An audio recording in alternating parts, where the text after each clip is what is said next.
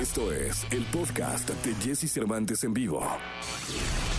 Es momento de que sepas todo lo que pasa en el mundo de la farándula. Estas son las cortas del espectáculo en Jesse Cervantes en vivo. Nati Natasha sigue sorprendiendo al mundo tras anunciar su embarazo. Sin poner pausa a su carrera musical, la artista dominicana presentó su nuevo tema Las Nenas, en el que reunió las voces de cuatro exponentes urbanas como Kazoo, Farina y La Duraca. La rapera latina Belcalis Marlenis Almanzar, más conocida como Cardi B, que recientemente anunció que protagonizará su primer película, también contará a partir del próximo julio con una muñeca inspirada en la cantante neoyorquina. Se trata de una edición limitada de mil muñecas cuya compra solo será posible durante 72 horas.